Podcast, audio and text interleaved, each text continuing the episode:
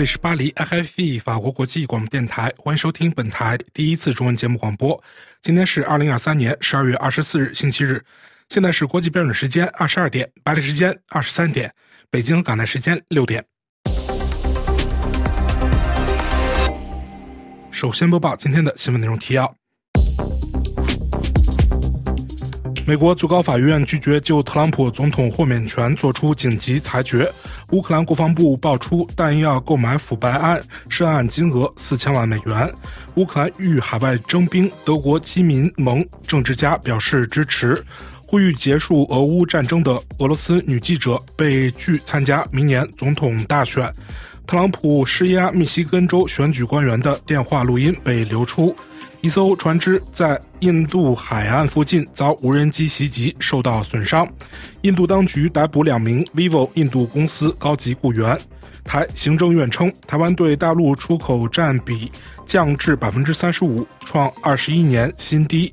拜登政府官员据报曾希望隐瞒中国气球进入美国空域。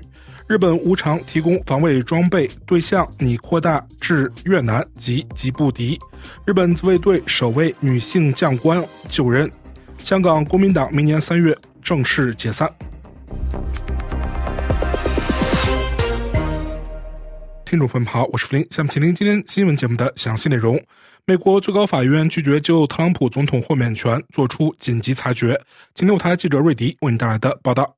尽可能延后司法当局对各项指控的审理，是决心参加二零二四年十一月的总统选举的特朗普及其律师团队努力争取的目标。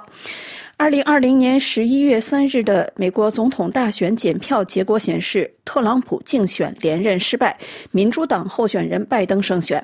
但特朗普坚称投票及检票过程中存在舞弊，拒绝接受选举结果，并多方施压，要求重新检票，并以舞弊嫌疑提出多项诉讼。但绝大部分诉讼均以败诉告终。二零二一年一月六日，特朗普的支持者冲击国会山，试图阻止参众两院最后确认检票结果的程序。特朗普因此面对一些司法追究，但特朗普和他的律师团队认为，特朗普当时尚未离任，新总统尚未上任，他因此享有司法豁免权，其任何作为都不应当受到司法追究。十二月初，主持相关辩论的联邦法官已经回应特朗普律师团队，认为没有任何法律条文规定前总统可以免受刑法追究。特朗普团队就此提出上诉，上诉审理应于一月九日启动。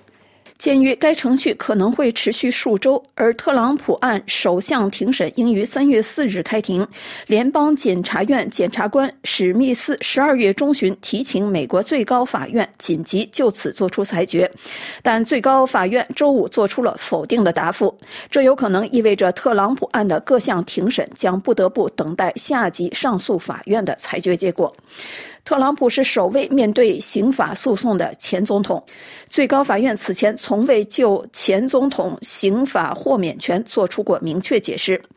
最高法院由九名大法官组成。特朗普担任总统期间曾力推保守派人士进入，因此九名大法官中目前以保守派居多。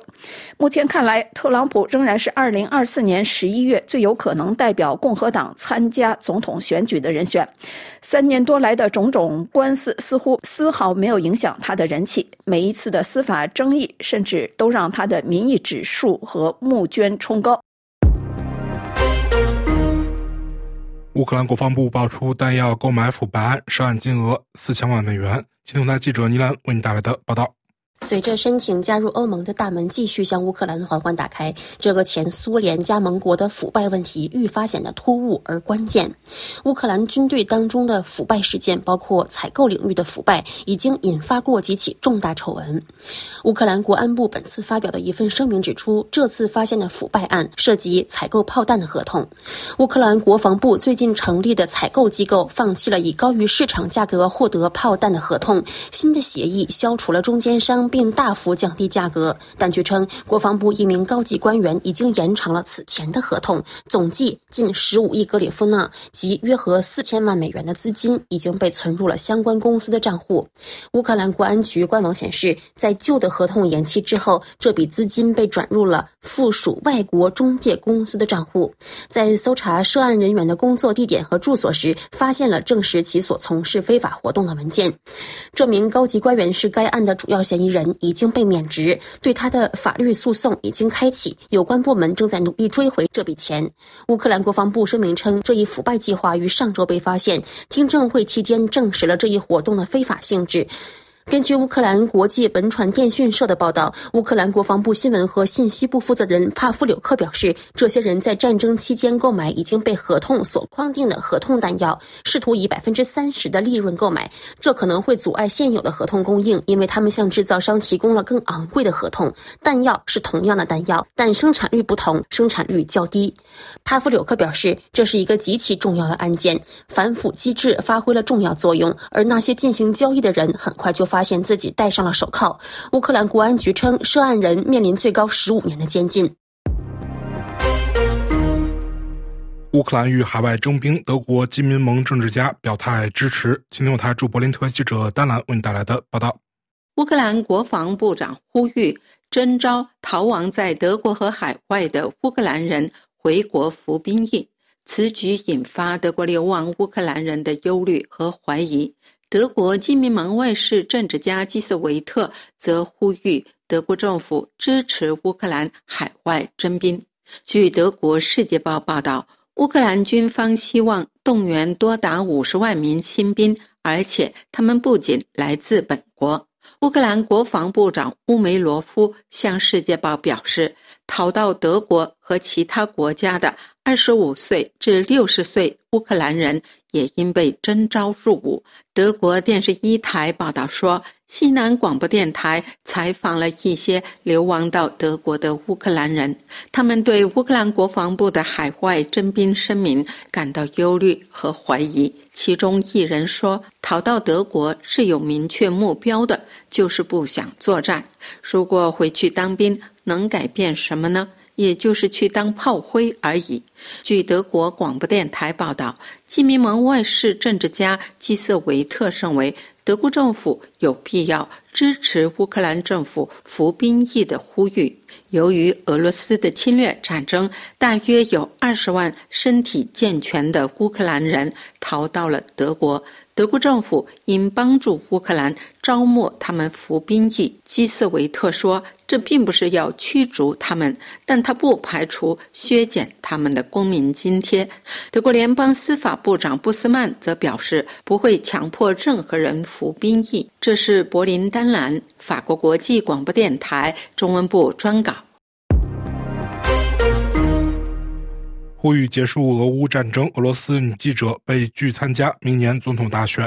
俄罗斯前电视台女记者敦佐娃被俄中央选举委员会拒绝参加明年总统选举，理由是她提交的参选文件出错。现年四十岁的敦佐娃主张结束俄乌战事及释放政治犯，原本希望以独立参选人身份参选，但她与俄中央选举委员会会面时。委员一致拒绝他参加明年的总统大选。敦佐娃的竞选团队透露称，该委员会指其提名填表的表格有一百处错误，包括人名出错。俄总统普京此前已交表参加明年选举。克里姆林宫曾表示，普京获得俄罗斯社会各界普遍支持，将会胜出连任。特朗普施压密西根州选举官员的电话录音流出。美国前总统特朗普2020年曾亲自打电话给美国密西根州的两名选举官员，叫他们不要签名认证拜登赢得该州选举的结果。据路透社报道，密西根州底特律新闻检查了2020年11月17日特朗普的这两通电话录音，当时还是总统的特朗普在电话中。叫密西根州韦德县验票委员会的两名共和党选举官员不要认证选举结果。密西根州当局对十六名共和党州居民提出重罪指控，指控他们在二零二零年美国总统选举后参与虚假选举人计划。密西根州没有对特朗普提出起诉。正在争取重返白宫的特朗普，现在官司缠身，面对多起联邦刑事诉讼及民事诉讼，其中一起案件起诉他与多人密谋推翻2020年总统选举的结果。一艘船只在印度海岸附近遭无人机袭击受损。一艘船只周六在印度海岸附近遭无人机袭击，受到损伤，所幸无人伤亡。据法新社报道，英国皇家海军管理的英国海上贸易行动机构周六表示，袭击导致该船上起火。英国海事安全公司安伯里则表示。这艘悬挂利比亚国旗的化学品货物船只与以色列有关联，当时正从沙特阿拉伯前往印度的途中。目前尚未有组织表明对该起袭击事件负责。印度当局逮捕两名 vivo 印度公司高级雇员。据路透社报道。印度打击金融犯罪机构逮捕了两名为中国智能手机制造商 vivo 印度分公司工作的高级员工。一名直接参与此案的消息人士十二月二十三日表示，该公司誓言将对此案提出法律挑战。报道指，此次逮捕发生在印度执法局逮捕四名行业高管，其中包括一名中国公民的两个月之后。这四人在一起涉嫌洗钱的案件中为 vivo 印度分公司工作。但该公司否认了这些指控。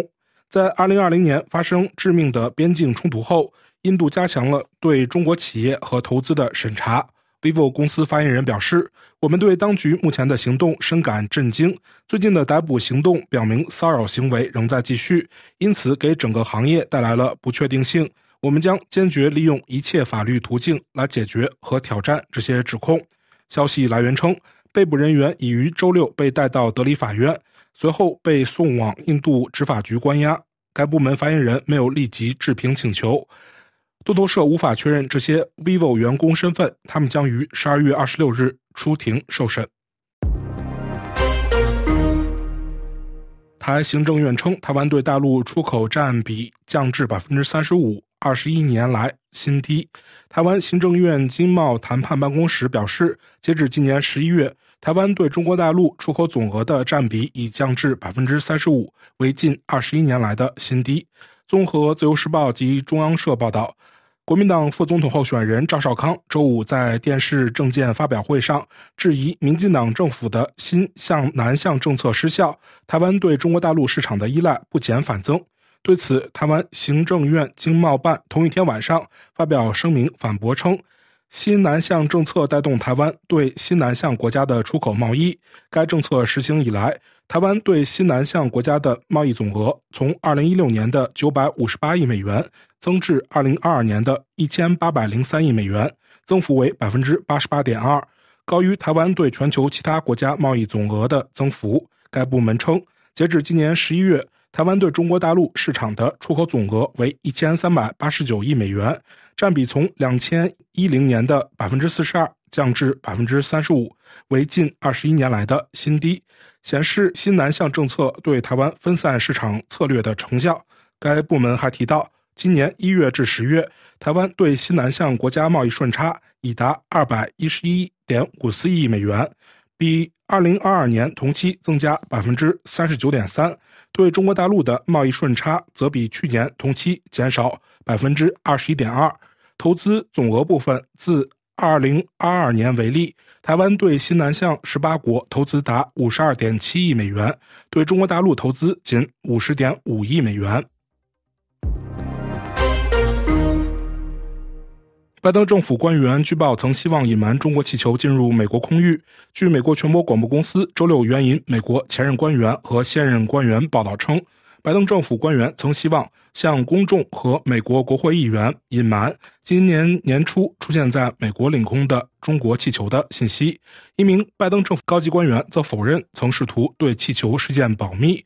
该官员表示，在很大程度上，之所以对这些情况保持沉默，是为了保护与寻求和跟踪有关的情报产权。任何时候都无意向国会隐瞒此事。日本无偿提供防卫装备对象。拟扩及越南和吉布地。日本自卫队首位女性将官就任。听众朋友们，今天新闻节目的详细内容播送完了。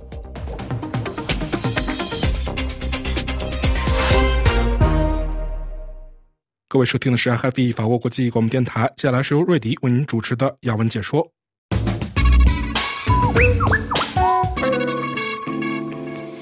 各位听众，走进尾声的二零二三年可以说是中国与菲律宾关系急转直下的一年。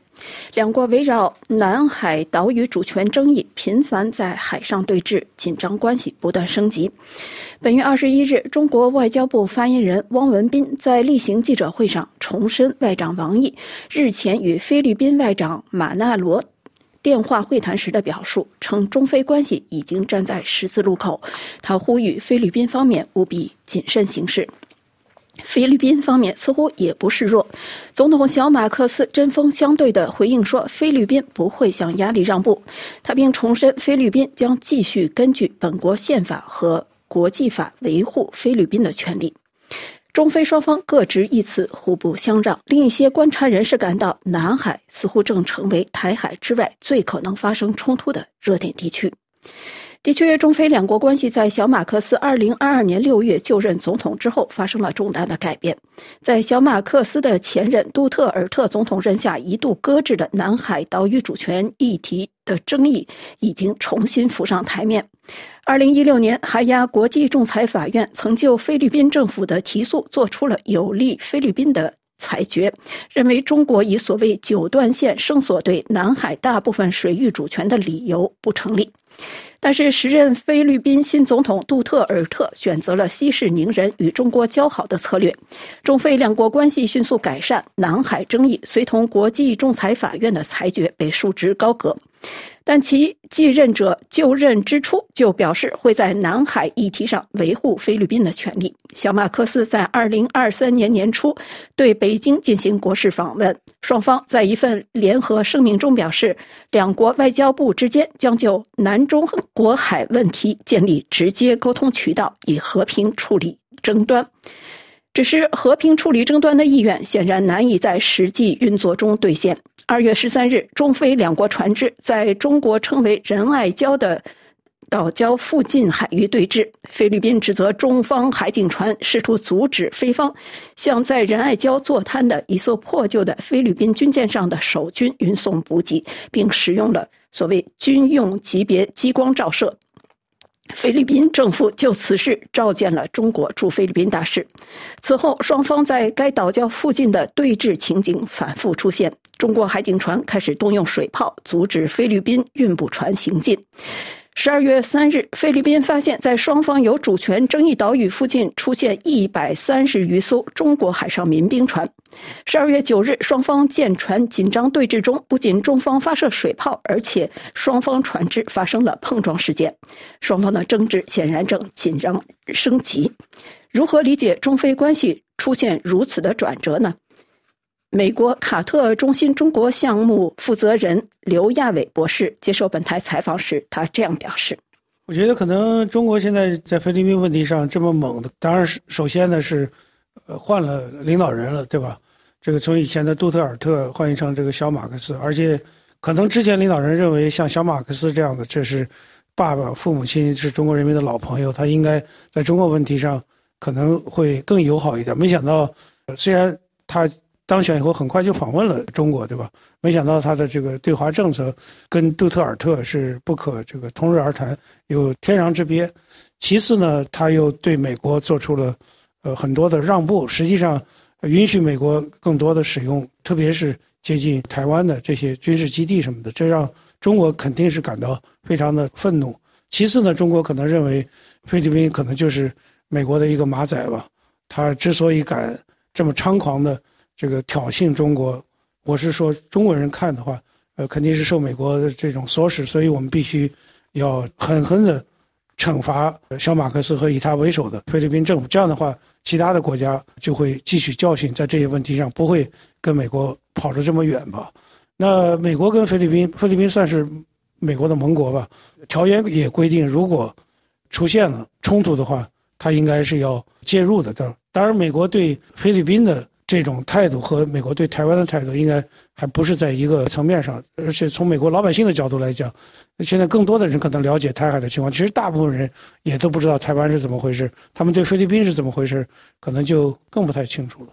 所以，虽然美国现在肯定是支持菲律宾的决策，至于现在的这种博弈会下面怎么走，我我希望是双方都能够有所收敛，因为这个事儿，呃，不仅仅是中国和菲律宾的事儿，呃，还是中国和东盟国家的事，也也涉及到中国和美国和其他国家的事。中非两国在南海的紧张对峙，会带动重组中的印太地缘政治格局如何改变，有待关注。以上是要闻解说。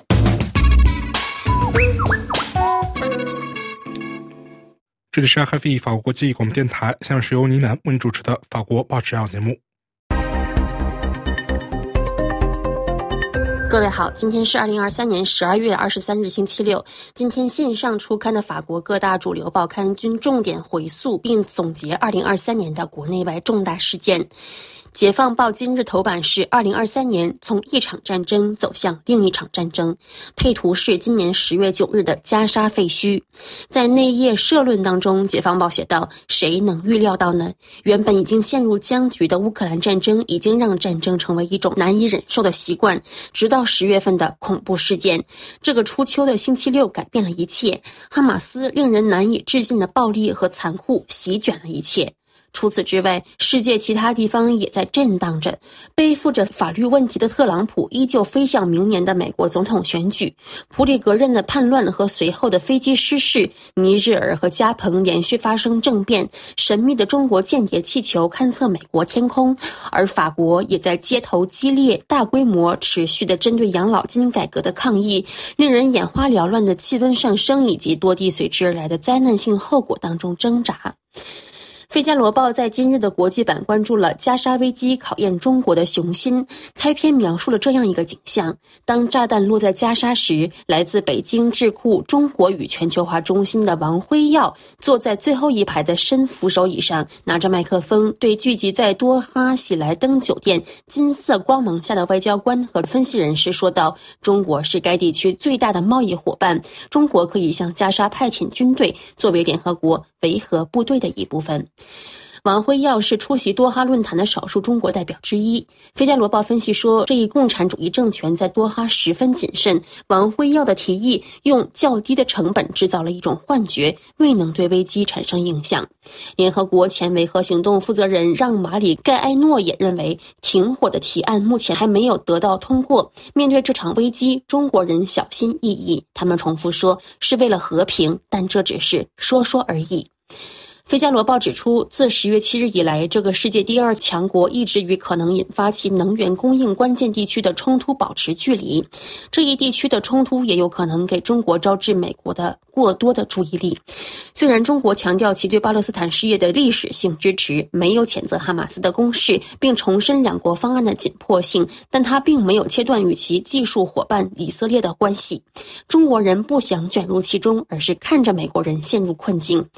出席多。哈会议的巴黎和平论坛创始人贾斯汀·瓦伊塞对《费加罗报》表示：“中国的首要任务是防止局势升级，防止事态威胁其供应和全球经济。”《费加罗报》还表示，这场冲突标志着习近平主席的外交野心回归现实。去年三月，习近平主席支持伊朗与沙特阿拉伯实现了和解，在该地区取得了惊人的突破。但暴力事件的爆发，让这个执着于稳定的政权回归了本能的谨慎，暴露了其在该地区影响力的局限性。此外，由于能源外交在中东难以重演，伊朗和沙特和解的类似场景很难再次炮制。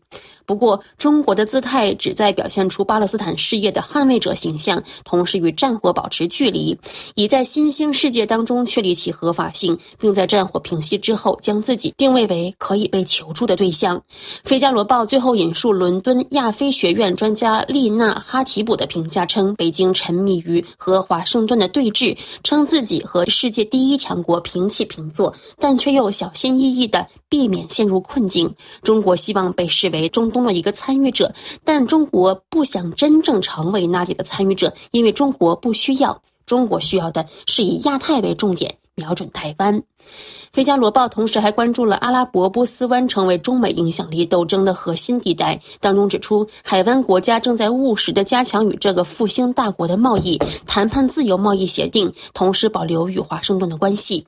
海湾研究中心主席阿布杜拉迪兹萨格表示：“我们自然而然地把目光投向了东方，我们不想卷入台湾问题，我们是中立的。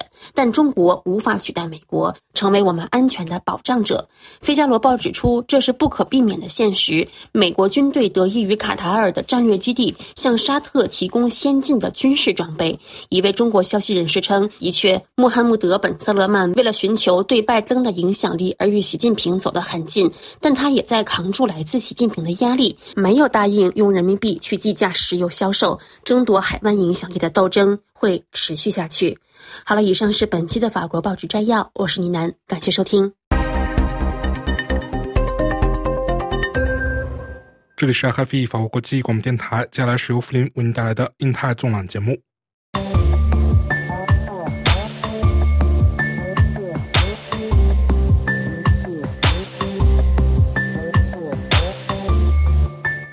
听众朋友们好，美国财政部长耶伦十二月十四日在华盛顿发表演讲时表示，美国在处理二零二四年美中经济关系时的关键目标。是通过沟通防止误判，以避免美中经济关系中的正当升级对双方造成伤害。此外，耶伦还表示，美国不会放松相关制裁，并继续就中方的非市场经济等行为向北京施压。耶伦当晚在美中贸易全国委员会成立五十周年庆典活动上致辞时说道。Good evening, everyone. 大家晚上好，感谢美中贸易全国委员会的邀请和马克的介绍。我们在这里庆祝美中贸易全国委员会成立五十周年。我们也纪念拜登总统和习主席在印尼巴厘岛会晤一年多。这次会晤之后，拜登总统指示我和其他高级官员深化与中方的沟通，启动了从我今年七月访华会见中国新的经济团队，到财政部与中国政府启动经济。和金融工作组的行动，工作组现已举行了两次会议。我还于今年十月在旧金山欢迎了我的对等官员，中国国务院副总理何立峰。而几乎就在一个月的今天，拜登总统与习主席举行了会晤。在整个外交过程中，对今天在座的许多人而言都是非常重要的问题，如市场准入，一直是我最关心的问题之一。今晚，当我回过头来思考我们所奉行的经济方针的基础。我们在过去一年中取得的进展，以及我们未来一年的计划时，我将探讨这些问题和其他领域。第一，我们对华经济政策的基础。拜登政府的对华战略始于对国内投资和对外重建联盟。拜登总统就职时，国内和国际上都需要做大量工作。特朗普政府未能在美国国内的基础设施和先进技术等关键领域进行投资，同时也忽视了与我们的合作伙伴与。盟友几十年来建立和加强的关系，这使得美国在竞争激烈的全球经济中更加孤立和脆弱，而全球经济要求各国采取完全相反的做法，这损害了我们的全球地位，意味着美国公司和工人错失了大量的经济机会。耶伦说，在过去三年里，拜登政府纠正了方向，我们通过拜登总统的投资美国议程，在国内进行投资。拜登政府的经济计划帮助美。国实现了历史上最快的经济复苏。两党基础设施法、芯片与科学法和通膨削减法，连同他们正在推动的私营部门投资，正在促进美国经济增长，建设未来的清洁能源产业，并为美国历来落后的人民和地区增加机会。我们还在加深与世界各国的经济联系，包括与印太地区的国家。在我对印度、印度尼西亚、日本、韩国和越南的访问中，我亲眼目睹了该地区的活力。加强与印太地区的经济融合，如果从战略角度出发，会带来巨大的利益。我们可以提供国内生产，为不断扩大的市场服务，为美国工人创造就业机会。我们还可以通过合作来加强我们的经济安全。包括通过建立更安全的供应链，增强美国的韧性，同时促进印太地区经济体的更多增长。有人说，正如我之前所说的，美国基本经济实力意味着我们无需担心与中国或任何其他国家的健康性经济竞争。我们的实力使我们能够在应对挑战同时寻求新的机遇。正是在这种背景下，我们制定了对华经济方针。我和其他美国官员曾多次声明，美国并不寻求与中国脱钩，这将损害我们两国的经济，并将产生负面的全球影响。我在今年四月关于美中经济关系的演讲中明确了这一点。我还为我们的关系提出了三个目标：美国将寻求与中国建立一种健康的、对双方都有利的经济关系；我们将寻求与中国合作应对全球性挑战。由于我们的国家安全。权必须始终是我们的首要任务。我们将在必要时部署我们的经济工具，以确保我们的国家安全利益和保护人权。耶伦说：“第二，迄今取得的进展，在过去的一年里，我们推进了这一愿景。我将从我们对健康经济关系的追求谈起。美中贸易全国委员会成立之初，中国在全球 GDP 中的份额还不到百分之三。”而如今，这一比例已接近百分之十八。中国已成为仅次于加拿大和墨西哥的美国第三大贸易伙伴，而美国则是中国最大的贸易伙伴。这提供了一个巨大的机遇。我知道今天在座的许多委员会成员和其他人都清楚看到了这一点。美国对中国的出口和中国在美国的投资可以支持美国的就业。美国企业可以从获得关键投入中获益，从而降低生产成本、提高竞争力、创造更多的就业机会。但长期以来，美国工人和企业无法与中国工人和企业公平竞争。从非市场工具、外国公司准入壁垒，到针对美国企业的胁迫性行动，中华人民共和国采取了各种不公平的经济做法。这些政策损害了美国工人和企业的利益。在过去一年里，我们通过工作组和直接外交不断提出这些关切，请允许我明确表示，我将始终捍卫你们的利益，并努力确保美国工人和企业受到公平的对待。如果中华人民共和国能在工业和金融领域摆脱国家主导的经济方式，我相信这对中国也会更好。国有企业的作用过强会阻碍经济增长，安全机构的作用过大会阻碍投资。我经常从美国公司那里听到他们所面临的挑战。贵委员会的2023年成员调查显示，企业正在重新考虑其投资计划和资源承诺。表示计划将部分业务迁出中国的企业比例高于2016年以来的任何一年。这些趋势应引起中方的关注，并表明推行结构性改革和公平对待外国企业对中国的潜在益处。除了吸引更多的外商投资外，这还将有助于中国经济发展的关键时刻，解决中国经济实践所导致的低效率和脆弱性问题。在寻求健康的经济关系同时，我们也在全球挑战方面寻求与中方合作。气候变化对物质和经济影响不断加剧，大多低收入国家和新兴市场经济体背负着难以承受的债务问题。作为回应，拜登政府在国内的投资和深化海外联系，正在恢复美国在应对我们时代紧迫而严峻的全球性挑战方面的领导地位。但是，作为占全球 GDP 百分之四十的世界最大的两个经济体，美国和中国有义务共同推动集体行动，造福于全世界的人民和经济体。耶伦说。美国财政部和中国人民银行共同主持了二十国集团可持续金融工作组的工作。但要加强我们在气候问题上的合作，还有很多工作要做。我们与中国就发展中国家的主权债务问题开展了合作，并认为最近在具体案例上取得的进展有可能为更好、更快地解决受债务困扰的国家问题打开大门。因为这方面的进展一直过于缓慢。我们还与中方一起推动了加强国际金融体系的工作。中国与其他大多数国家一样，现已同意等比例增加在国际货币基金组织的份额，这将加强国际货币基金组织在全球金融安全网络中的核心作用。耶伦说，在我们寻求健康的经济关系和合作应对全球性挑战的同时，我们也坚持承诺，在必要时利用经济手段保护我们和我们盟友的国家安全。权这是我们不能也不会妥协的领域。但拜登政府也确保清楚地解释我们的行动，并直接表达我们的关切。我们通过沟通来避免可能造成有害、不稳定的误解。我们在去年八月推出的拜登总统关于对外投资的行政命令时就做到了这一点。我们正在采取狭义的、有针对性的行动，并对我们的理由和意图保持透明。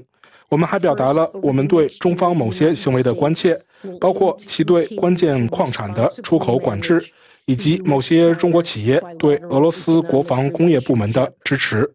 耶伦说，在我上个月会见何副总理时，美中两国在过去一年取得的进展显而易见。我们共同表示，双方都不寻求脱钩。我们欢迎建立健康的经济关系，提供公平的竞争环境这一目标。我们致力于共同应对全球性挑战。我们将在未来加强沟通，通过我们的会晤和声明。我们为两国的经济关系及其未来道路确立了重要参数。耶伦说：“未来一年，这些进展将有助于我们未来一年的工作。允，请允许我概述2024年美中经济关系的三大重点。首先。”在明年，美国将致力于继续负责任地管理美中双边经济关系。我们知道这一关系将面临持续的挑战。美中两国在许多领域存在强烈分歧，同时也始终存在着影响我们两国的冲击风险。我们既不寻求解决所有分歧，也不寻求避免所有冲击，这绝不现实。但我们的目标是使我们的沟通具有韧性，这样当我们存在分歧时，当冲击发生时，我们可以防止。误解导致升级而造成伤害。耶伦说：“我们的工作将从建立经得起挑战的持久沟通渠道开始。明年，工作组将继续定期举行会议。我计划以财政部长身份第二次访问中国，届时很大一部分议程将集中在与中国财政部长探讨所关注的困难领域。美国将继续致力于就我们的行动进行清晰的沟通。”从我们的对外投资管制，到通膨削减法补充条款的推出，再到我们的制裁措施，我们将继续就中华人民共和国的国家安全行动向其施压，继续稳定我们的关系，以防止升级不会成为新闻。但我们的经济、我们的人民，同样也包括世界各地的经济和人民，将更加安全和有保障。这就是美国和中国建立并负责任地管理我们的关系的意义所在。其次。在未来一年里，我们将继续敦促中方澄清其经济政策和决策，以便更好地为我们自己的决策提供信息。五十年前，当中国经济总量还不到全球经济总量的百分之三十，中国的供应过剩或需求变化，事实上，中国的经济政策在更大范围内对世界其他国家的影响要小得多。现如今，中国的经济总量已接近全球经济总量的百分之二十。其规模之大已无法通过出口来实现增长。中国的经济政策选择将产生深远的影响，金融稳定亦是如此。中国的金融冲击以及中国的应对措施并不是孤立发生的。了解中方的计划，尤其是中方打算如何应对地方政府债务和房地产市场的挑战。或者在经济出现意外疲软时如何应对，对于我们这些负责美国政策制定的人来说至关重要。有人说，随着我们了解到更多信息，我们将继续就美中存在分歧的领域提出关切，从中国产业政策可能产生的全球溢出效应，到中方采取的可能不利于私营部门的行动。我们还将要求中国提高非市场行为和外汇行为的透明度。我们将与我们的合作伙伴与盟友一道，强调健康的经济关系想要持续，就必须为我们的企业和工人提供公平的竞争环境。更清晰的信息将使我们能够代表我们的公民做出更好的决定，这也有助于可能受到中方选择影响的许多其他经济体的决策者。第三，在未来一年里，我们将致力于加快与中国在一些领域的合作。在这些领域，我们两国和许多其他国家都将受益于我们的合作和共同领导力。人们通常都知道，军事领导人需要拥有快速可靠的通信手段。对于应对金融压力的经济政策制定者而言，了解电话另一端的对应方，并能够快速拨打电话，同样至关重要。and be able to make a quick call. 听众朋友们，感谢您的收听，也感谢飞利浦的技术合作。请您在我们的“英台纵览”栏目中查看本期节目的详细内容。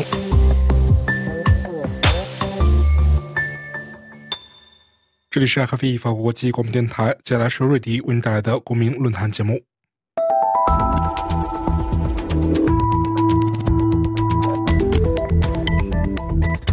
各位听众。二零二四年一月十三日，台湾选民将再次走进投票站，选出新一任总统和新一届立法院。蔡英文领导的民进党政府执政八年后，面对选民期待的政党轮替的挑战，在中美全面战略竞争压力下的台海两岸关系也再次面对抉择。民主化进程日趋成熟，无疑正推动台湾与政治理念完全不同的海峡对岸渐行渐远。持续紧张的两岸关系，更令最近三十多年间移居台湾的大陆新住民的身份难免陷入尴尬。大选背景下的政治攻防，间或会将这个政治上相对低调的社会群体推上风口浪尖。十一月初，台湾民众党有意将已经移居台湾三十年的大陆籍配偶徐春莹列入该党不分区立委竞选名单的传言，一度让在台陆配的参政权议题重新浮上台面，引发激烈争论。有人认为，有着三十八万人之众的在台陆配群体有权选出自己的代表，发出自己的声音。但也有人翻出徐春莹参加中共统战活动的记录，担心北京对台湾的渗透。争议的背后，既有两岸是统是独两种不同立场的纠结，也是民主与专制两个不同政体间的攻防。先后因婚姻关系移居台湾生活的左拉和上官乱接受本台电话采访，向我们介绍了他们面对这场争议的看法。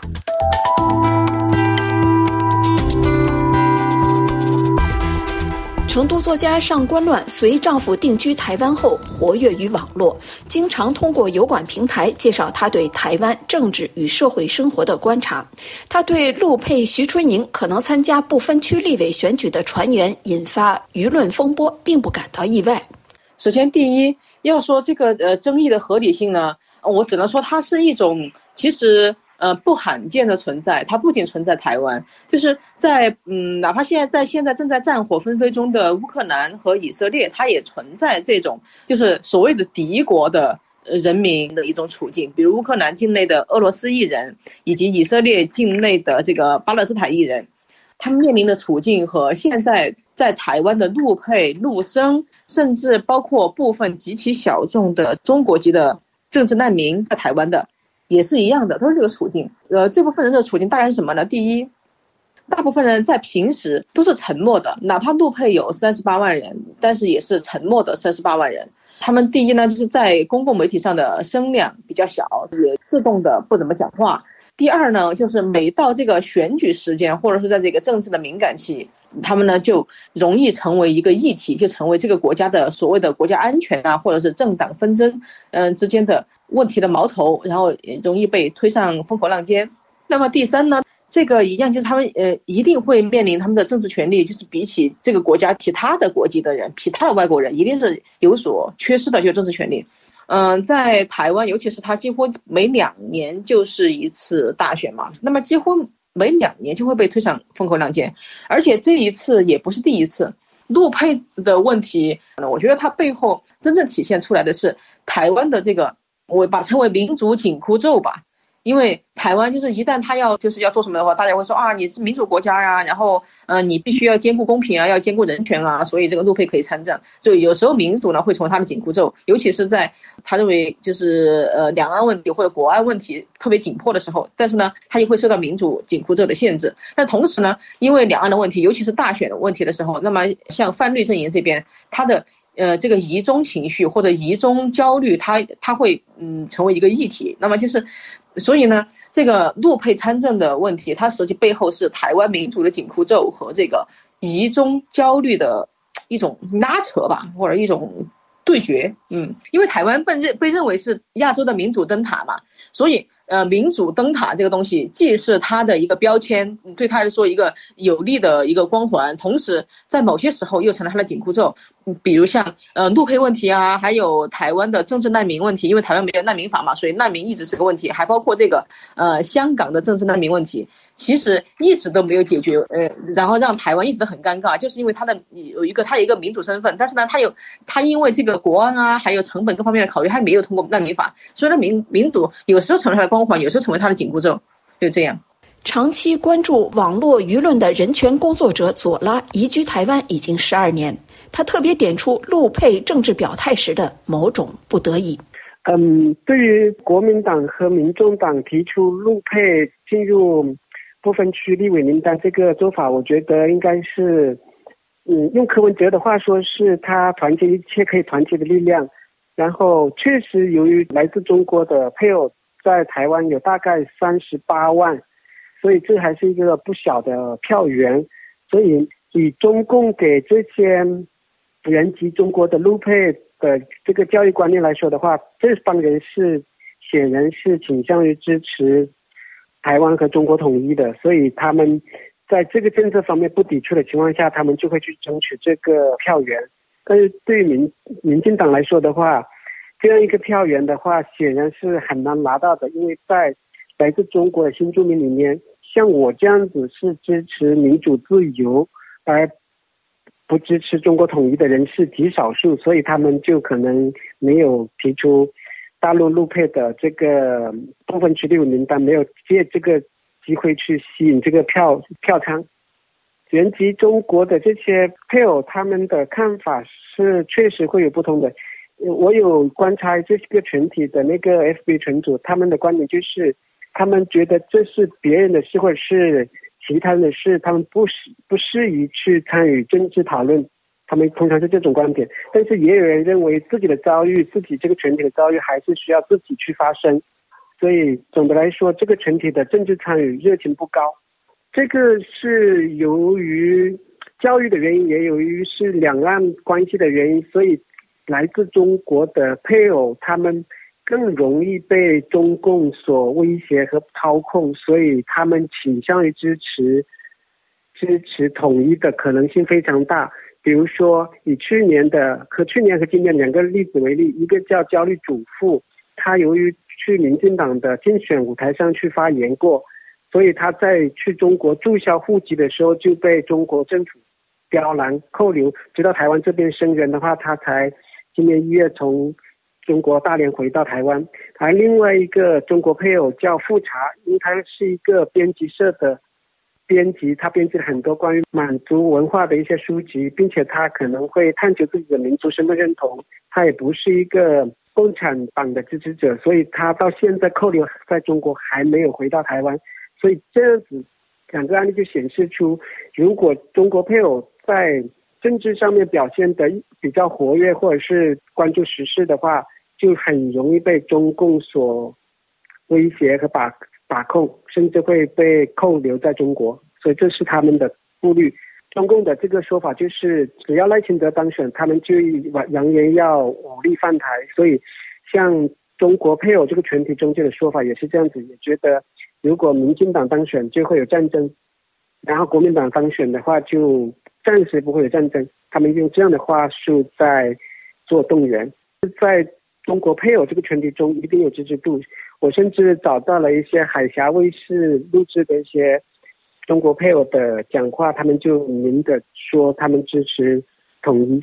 我觉得大部分情况下，他们只能做这样的政治表态，因为他们要是表示反对统一的话，我想他们可能就无法去中国旅游探亲了。他们有这样的考量的话，他们会宁愿选择统一。自上个世纪八十年代至今，台湾的外籍配偶人数不断成长。根据台湾内政部截至二零二一年底的统计，人数已经达到五十七万，其中尤以来自中国大陆及港澳地区的配偶为最多。但两岸特殊且敏感的政治关系令这个族群处境微妙，不仅在政治上需要低调慎行，而且有些权益也会相对于其他外籍配偶面对更苛刻的限制，令在台陆配感觉受到歧视。而这种感受在大选时节往往更为突出。上官乱介绍说，这个非常明显，但这个也要分几个层面。第一呢，就是从现实层面，呃，陆配他们的确会感到歧视。就是呃，首首先我们要说，在日常生活中，就是其实陆配绝大部分超过九成的人，他们日常是对政治是无感的，或者是说，因为陆配有一个最大的特点和其他的外配不一样，最大的区别就是陆配的家人都在中国。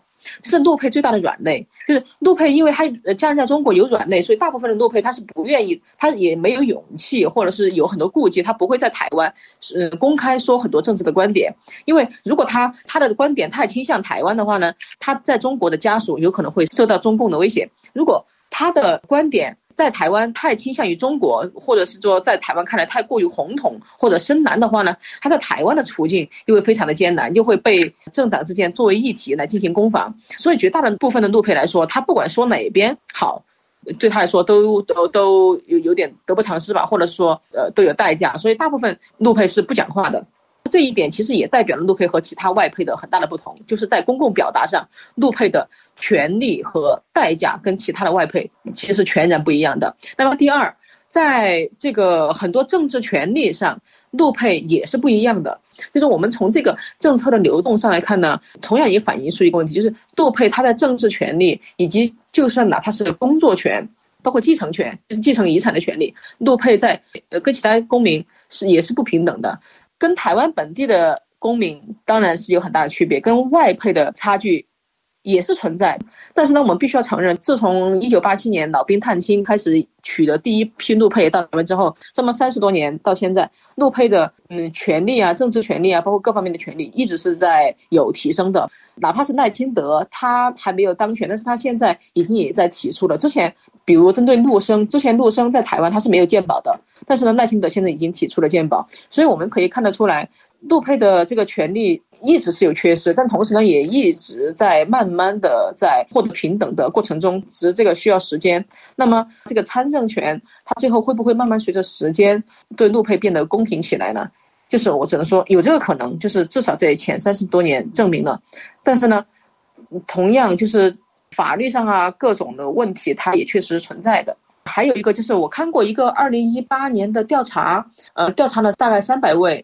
陆配在台湾的适应程度，百分之九十以上的陆配都认为台湾是一个非常有人情味的国家。然后，呃，不管他的政治认同如何，不管他是红统还是还是深蓝，还是说偏绿，他在现实生活中，他在左邻右舍，他的朋友，呃，他的呃周围，包括他呃孩子所在的学校，对他其实都是没有歧视的，就是百分之九十的陆配。但是大家深感到歧视的是什么呢？就是。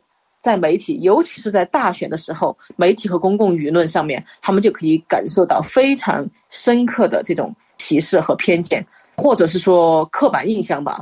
这一次也是这个徐春英啊，他参选这个风波以来，很多陆配其实深受打击的，就是哪怕这么认可台湾，但是发现一到选举了，就是呃，尤其徐春英这个问题提出来，大家不仅没有重新意识到陆配的这个权利问题，反而更加加深了对陆配群体的刻板印象，甚至加深了整个社会的撕裂。这是陆配群体非常不愿意看到的。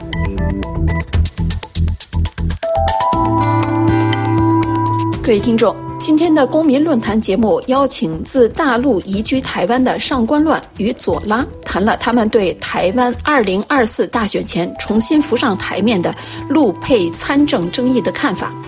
事实上，一番激烈争辩之后，目前看来并没有陆配被纳入任何主要政党2024不分区立委名单。本次公民论坛节目由瑞迪主持，感谢法广技术人员的合作，感谢您收听，再会。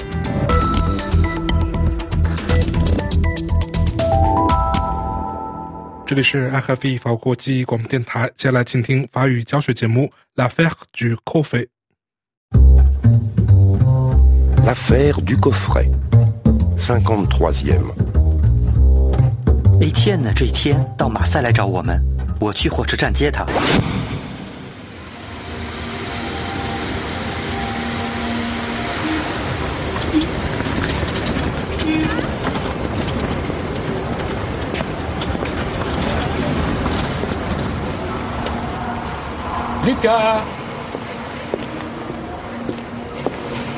Bonjour, Bonjour. bienvenue à Marseille. Ça me fait plaisir de vous voir. Mais ça va, Étienne? Oh, c'est René. Il est à Milan. Je suis inquiet. Le réseau Sud et les affaires de René. Je suis inquiet. Vous? Des affaires avec René? Non, c'est un ami. J'ai racheté sa boutique pour l'aider.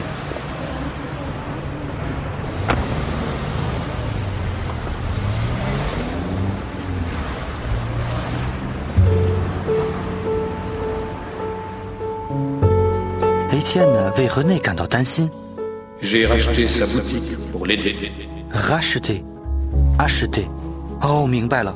Étienne 二手买了他的店， Ce n'est pas ça. J'ai dit 10%. 这是那百分之十的情节所在，那是投资。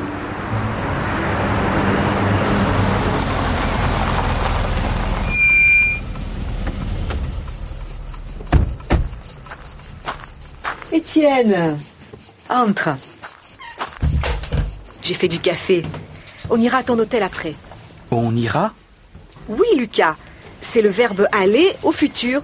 J'irai, on ira, nous irons demain. 明白了，有人去，我们去，这是动词 aller 的将来时。 Bon, alors, comment va Nadia Elle va bien. Lucas, on écoute les enregistrements de Nadia avec Étienne Le baladeur, c'était pour son travail, non Oui, et aussi des souvenirs. Écoutez. Mon marché. Alors, 1,35 et 50 1,50€ et demain. Ça fait 10 balles. hein. 1,50€. Alors, ça c'est du bon, ça 1,50€ c'est demain. Allons là, avec la pluie là. Allez, on donne tout là. Allez, on casse la baraque. Non, là c'est Le 12 Voilà, merci, au revoir. Des fruits, des légumes, c'est par ici. Bonjour ma belle. Des tomates et un concombre pour les sandwichs Bonjour Momo. Il y a du monde aujourd'hui, hein Ah oui ma belle, tiens, deux tomates et un concombre et ça fait un euro. Merci Momo. À demain. Bonjour. Je vais vous prendre de l'amont. Ma belle. Mais qui est ce Momo? Il connaît Jean-Pierre. Jean-Pierre et ses affaires. Ce n'est pas un homme pour Nadia. Nadia ne l'aime pas. Elle a pitié de lui. Allez, on y va D'accord. Au revoir, Lucas. Au revoir. 好，看来 Étienne 提防 René， Le réseau Sud et les affaires de René. Je suis inquiet. 但是也同样提防 Jean-Pierre。 Ce n'est pas un homme pour Nadia. Nadia ne l'aime pas. Elle a pitié de lui. Pitié. Avoir pitié de quelqu'un，这是说同情某个人。娜迦不爱他，他只是同情他。 可怜的让皮埃。À suivre. L'affaire du coffret 首饰箱的秘密由法国国际广播电台制作，编剧 Kadia Ingman，音乐 Iho Hondala，导演 Jean-Pierre Chevillard 和 Anushka Nodahas。这里是 FFE 法国国际广播电台新闻重播新闻提要。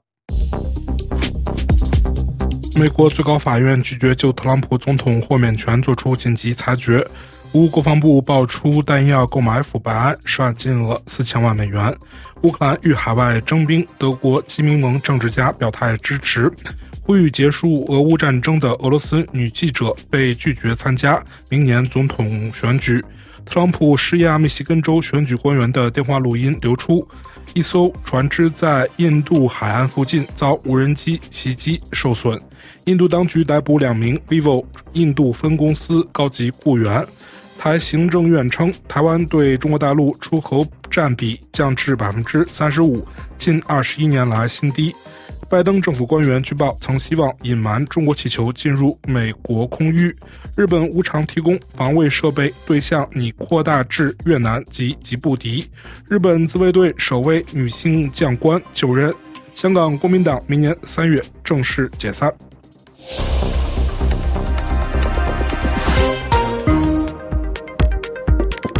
听众朋友们，FFE 法国国际广播电台的这次节目由福利为您主持，要感谢。